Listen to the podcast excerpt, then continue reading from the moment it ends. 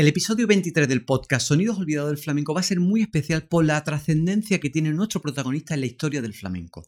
Lo vamos a dedicar a don Francisco Amate, un cantador aficionado que grabó unos cilindros de cera a principios del siglo XX que quizás constituyen las únicas muestras de cómo se cantaba el flamenco antes de la aparición de las grabaciones comerciales.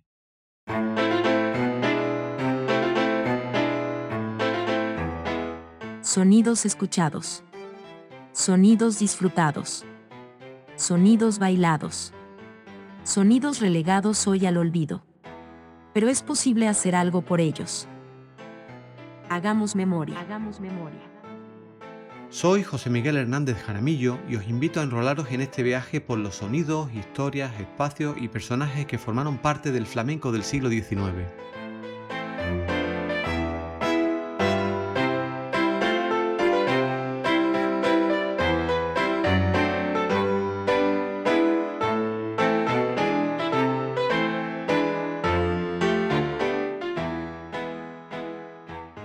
Hola, ¿qué tal estáis? Yo muy contento de comenzar un nuevo episodio de este podcast.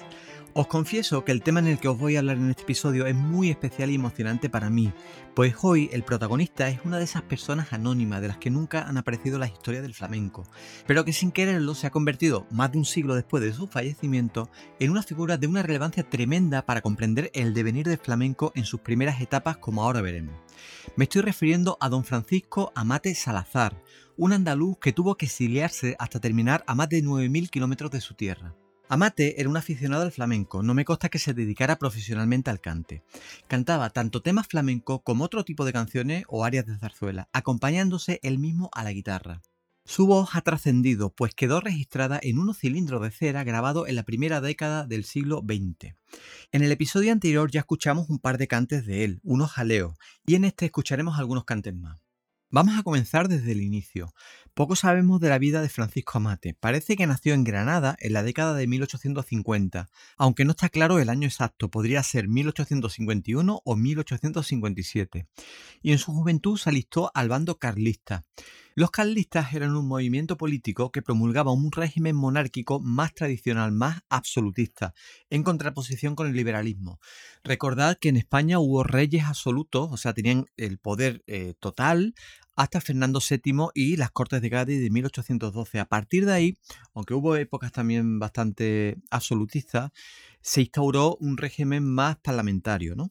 Pues desde finales de la década de 1830 hasta mediados de la del 1870 estuvieron tratando los carlistas de pugnar para que la corona española fuera a manos de Carlos, el hermano de Fernando VII, o alguno de sus descendientes, incluso con enfrentamientos bélicos. ¿eh? El último de ellos se produjo en 1876, tras la subida al trono de Alfonso XII y los carlistas fueron derrotados. ¿Y por qué comento todo esto? Porque Francisco Amate abandonó España y quizá una de las razones fuera esta derrota carlista y la posterior persecución de sus seguidores. Tampoco tengo claro aún en qué fecha pudo irse de España. Yo pensaba inicialmente que pudo haber sido tras justo tras esta derrota en el año 1876, pero hay un dato que no me cuadra. Es que una de las canciones que cantó Amate fue el tango de la Menegilda de la zarzuela La Gran Vía, que fue estrenada en 1886. Si cantaba esa canción, tuvo que escucharla, y me queda la duda si aún estaba por España en aquella época o si la escuchó en el extranjero, por ejemplo en México u otro país americano donde también fue muy popular esta zarzuela. El caso es que cuando realmente tenemos noticia de Amate es a partir de 1903 cuando llega al puerto de Los Ángeles, en California, Estados Unidos, procedente de Australia, y se produce el encuentro con Charles Fletcher Lamis, que era un escritor e historiador y podría decirse activista en pro de los derechos de las poblaciones originarias de los Estados Unidos. También era un amante de toda la cultura hispánica de, California antes de la anexión a Estados Unidos. Según el propio Lamis, lo encontró a Mate en el puerto de Los Ángeles recién llegado y solamente tenía una guitarra y un atillo de ropa. Eso era todo lo que tenía Mate en aquel momento. Lamis lo invitó a su casa para que cantara en un evento y a partir de ahí Amate le pidió quedarse a vivir allí a cambio de trabajar en el mantenimiento de la casa. Por aquellos años, Lamis había emprendido la misión de registrar cantos y canciones tanto de las personas indígenas como de otras que recordaran las canciones que se cantaban en California, como digo, antes de la anexión a Estados Unidos. Estaba preocupado porque se estaba perdiendo ese legado cultural y en poco tiempo, decía, llegaría a desaparecer. Para ello, además de contratar a personas que hicieran transcripciones en partituras de esos cantes, también adquirió un fonógrafo grabador de cilindros de cera, Con él grabó cientos de cilindros y entre ellos más de una treintena de canciones y cantes de Francisco Amate. Eh, bueno, pues antes de seguir con esta historia, vamos a escuchar uno de estos cantes, en concreto un tango, un tango flamenco de aquella época, que como he dicho en otros episodios, difiere ligeramente de los que conocemos actualmente en el flamenco. Es uno de esos cantes que experimentaron una gran transformación a principios del siglo XX.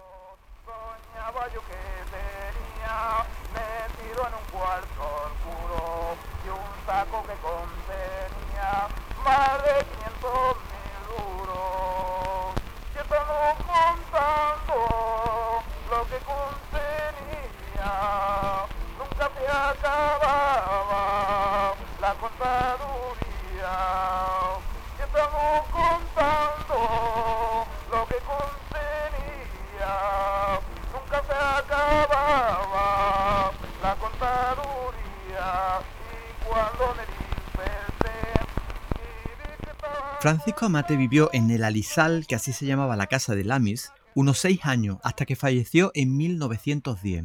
En ese tiempo pasaron muchas cosas. Por ejemplo, Amate fue uno de los pioneros en ser operado de cáncer en una operación en la que se le estirpó parte del estómago, fijaros en, en, aquella época, ¿no? En 1909 se casó con Elena Campo, otra empleada doméstica de Lamis y con quien tuvo una hija que desafortunadamente nunca llegó a conocer, pues falleció a causa de un cáncer de colon unas semanas antes de que naciera la niña. En fin, si hay algún guionista o productor de cine escuchando este podcast, aquí tienen una buenísima historia para hacer una película.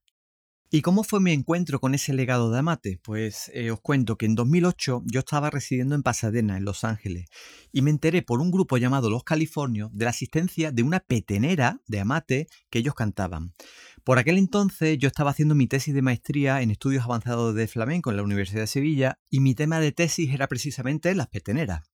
Durante meses traté de localizar información sobre dónde se encontraban esas grabaciones de Amate, pero no daba con la pista. Primero pensé que estaban en, San Diego, fui incluso a San Diego a buscarlas, no la encontré, hasta que por fin encontré que se encontraban en la Brown Research Library, un lugar además muy cercano de donde yo vivía y por el que pasaba eh, no digo a diario, pero casi, ¿no? Cuando volví a casa por la autopista 110.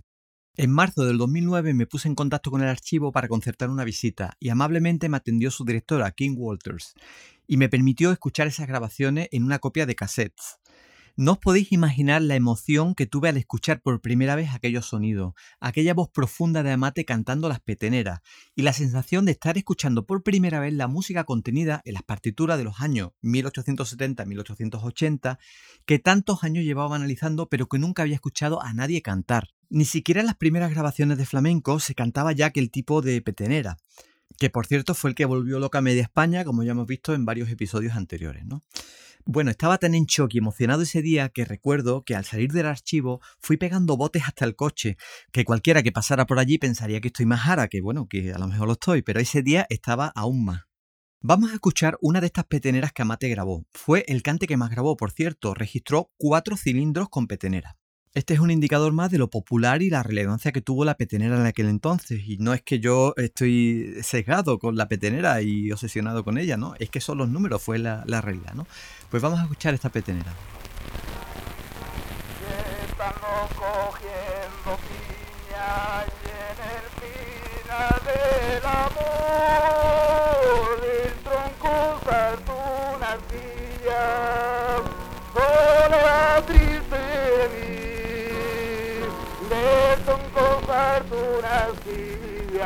Se clavó en mi corazón, se clavó en mi corazón, muerto estoy, quiere niña.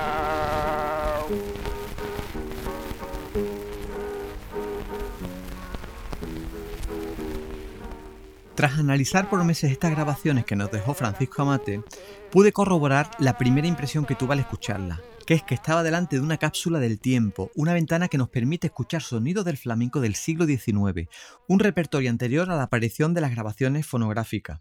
Lo que Amate está cantando no corresponde al tiempo en que lo canta, entre 1904 y 1907, sino algunas décadas antes. Quizás por su exilio de España no tuvo más contactos con las canciones y cantes que se iban poniendo de moda en España, y conservó en su memoria un repertorio de cuando tuvo que partir de España. Así, además de cantar unas peteneras, digamos, ya pasadas de moda en 1904, también cantan los jaleos que, como vimos en el episodio anterior, estaban prácticamente en desuso a principios del siglo XX, así como el resto de su repertorio. Bueno, estamos escuchando de fondo ahora otras de las grabaciones de Amate, en este caso una sevillana.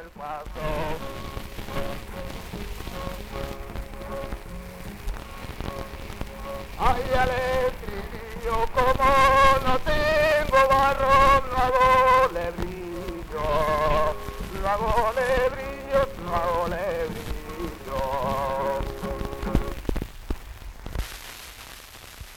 Estas grabaciones de Amate también fueron fundamentales, pues me permitieron corroborar la fiabilidad con que los compositores plasmaron en las partituras el cante flamenco de las últimas décadas del siglo XIX.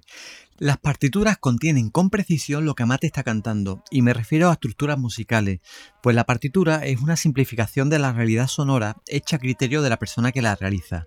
Por aquel entonces llevaba 12 años investigando a fondo estas partituras del siglo XIX, pero siempre tenía la duda si la gente realmente cantaba las melodías que los compositores recogían en sus obras, o si por el contrario estos agregaban creaciones de su propia cosecha, como sucedería décadas más tarde con músicos como Joaquín Turina o Manuel de Falla.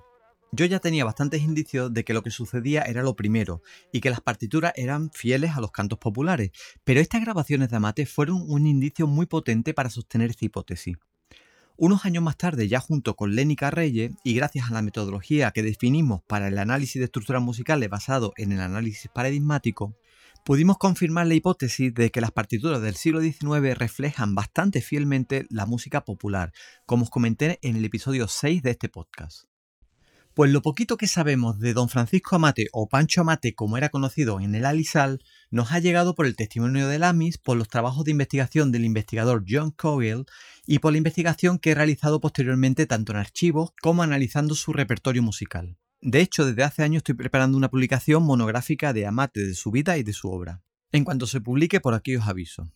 Por cierto, desde aquí hago un llamamiento si algún descendiente de Amate o alguien que se apellide Amate y escuchó en su familia que un antepasado tuvo que irse de España y tocaba la guitarra o cantaba o algo así, agradecería mucho que se pusiera en contacto conmigo.